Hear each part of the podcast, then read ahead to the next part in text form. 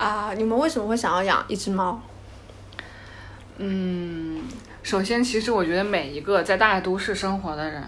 哪怕是单身或者是情侣，都想要拥有自己的宠物。其次就是我觉得那段时间我和我男朋友的关系也比较稳定，我们的生活也比较稳定，然后我们的经济来源也比较稳定，就是整个让我觉得说，嗯，已经做好各方面都已经做好了准备，我想要养一只小动物。那这个小动物为什么是猫不是狗或者是其他的动物呢？比如说什么，有的人会喜欢养仓鼠啊什么之类的，乌龟，乌龟啊这种。嗯然后我是觉得，第一，猫在整个那个时候，我们已经养了有三年多了嘛，在那个时候的一个大的社会范围里面，猫是比较有共鸣的，它比较好养，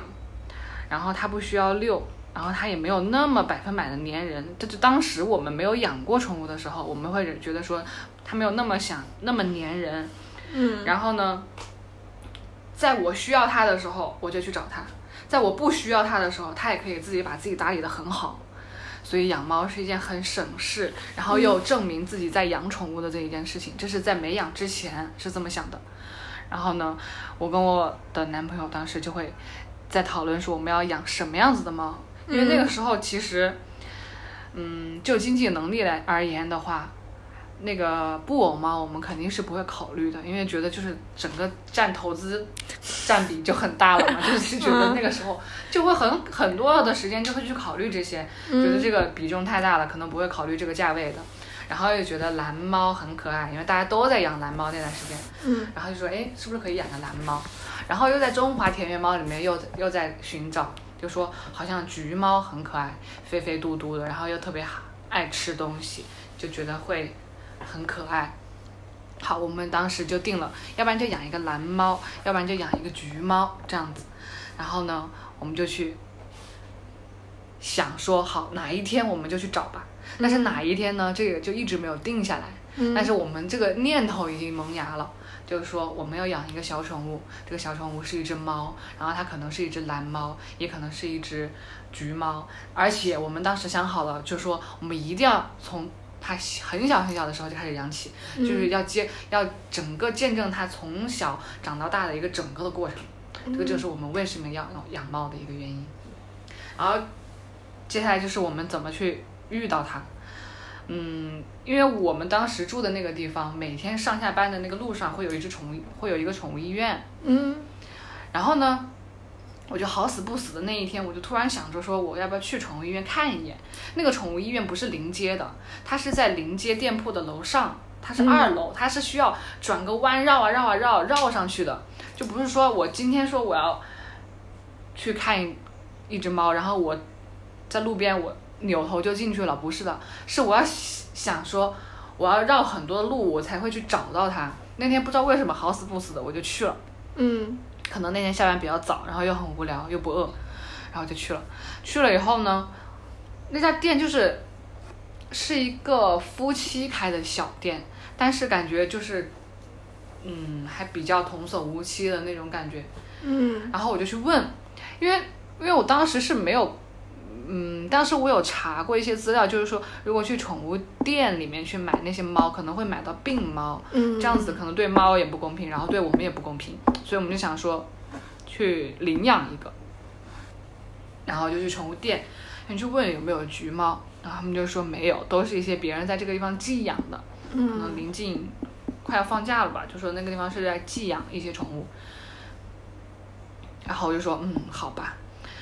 没有没有就算了，然后他就说嗯如果你要买的话，我们这边没有，但是如果你要领养的话，他就指了一下那家店门口的一个栏杆边上一个很破的一个猫笼子，嗯就那种宠物笼子，它笼子里面有一只小猫。他说，如果你要的话，你看它行不行？然后我就看到了，以后成为了我们家的猫 黄小德，我就看到它了。然后它那个时候它已经大了，它哦，大概有四个月左右了，嗯四个月左右就其实它就已经是一只。嗯，青年猫了，意义上就是青少年猫，然后它大概就已经没有我想要的那种很奶萌奶萌的那种状态了，它已经过了。然后呢，它又不是我心目中理想的花色，它就是一只很普通的狸花猫。嗯然后它又很瘦，但是，但是为什么我就会看到它？因为它的眼睛很亮很亮，嗯然后它整个的给我的那种扑面而来的就是特别想要跟我互动。虽然那个宠物店的老板一直说他对每一个人都是这样子的，他真的不是对你才这样，他是对每一个人都这样。我就是不信，我就是觉得说他就是对我一个人这样子的。然后我就跟他玩了好久，我觉得好可爱，好可爱，好可爱。然后他眼睛就是从头到尾都是一直在看着我，然后就很亮很亮，我就觉得哇，这只猫心动了有点。嗯。然后后来回去我就跟我男朋友说，我说我看到一只猫，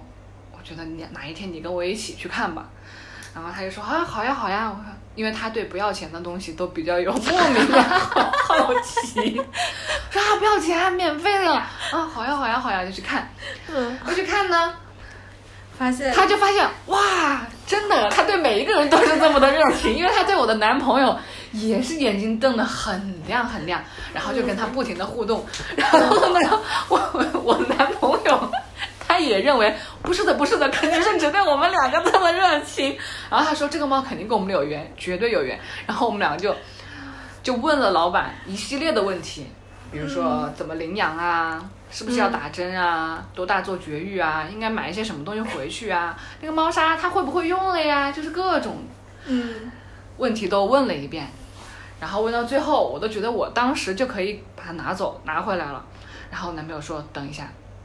我们接下来过一两周就有一个出去的计划了，就是十一嘛，我们十一当时计划的去台湾玩，嗯嗯然后就有一个台湾旅行的计划。他说：“那他一个人在家怎么办？他一个人在家，那没有人照顾他，多可怜呀。”然后我就嗯嗯嗯，这确实是一个问题。然后我们就回去了。回去了呢，我就觉得其实我也没有说百分之百，我就认定了我一定要把它带回家。就是可能经过两次的见面，虽然他很热情，但是也并没有打消我说我要不要去买一只蓝猫的这个想法。然后我就思考了一两天吧。然后呢，我就这一两天当中，我就老是回想它那个很活泼可爱，把爪子从笼子里面那个破笼子里面伸出来那个样子，然后还有它亮闪闪的眼睛，我就觉得说不行，这个猫它要是关在这个笼子这个这个地方，它要不然就是要被别人领养了，要不然就是搞不好它哪一天就不见了，或者是老板要把它丢了，或者怎么样的，反正我就觉得，我就每天都在思考这样子的问题，然后每天我就会跟我的男朋友说。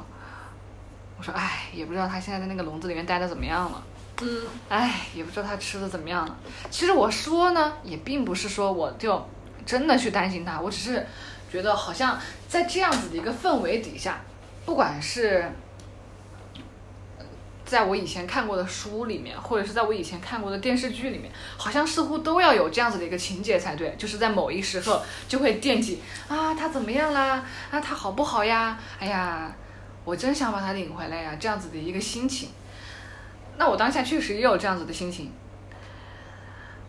然后我们又去了一次，嗯在一个周末吧，周末的晚上，然后我们吃完饭，我们又去了一次，然后又跟他玩了半天，发现他依旧是那么的活泼，那么的可爱。然后我男朋友就说，他可能也就觉得他也被这只猫吸引了，然后他就看着我，然后我们要不然带回去啦？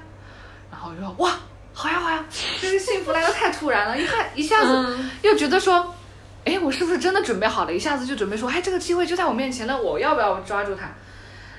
那我就说好吧，那我就带回去。其实，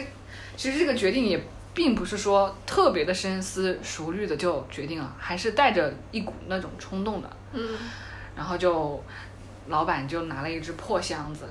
嗯然后弄了一个小洞，然后其他地方都用封胶带封好，然后先给它打针、洗澡，然后弄了一系列的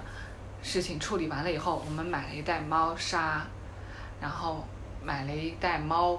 粮，就这样提回去了。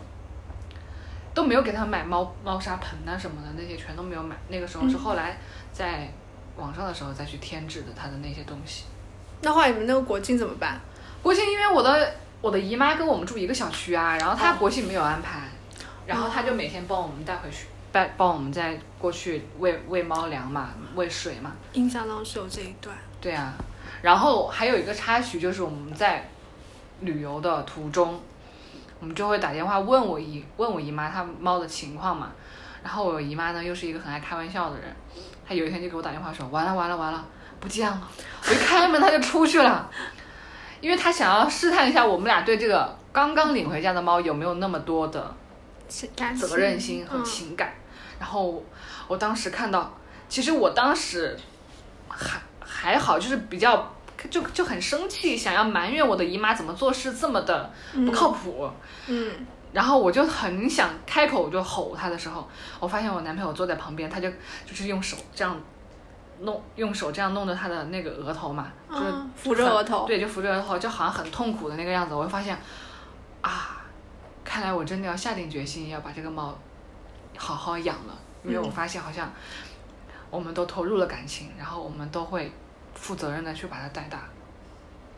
然后我同时也在想说，哦，那我可能要跟这个男人要走很久很久了，因为我们两个又有了一个共同的羁绊，就是这只小猫。嗯，OK，好了，好的。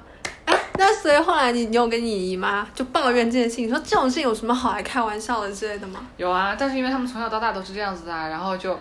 但但是我又从小到大每一次都信，所以我就唉很痛苦，那这是一个屡试不爽。真是屡试不爽。我太单纯了，我太爱他们了，只能说是。然后当时我就说，我说，我当时就说，我说真的假的？你不要骗我。嗯我说叉叉叉已经哭了，我说叉叉已经在旁边哭了。然后我姨妈就说：“哎呀，不会吧，假的，假的，假的。”然后这也让我的男朋友意识到了我们家里人是多爱开玩笑。哦，很棒，这是一个欢乐故事。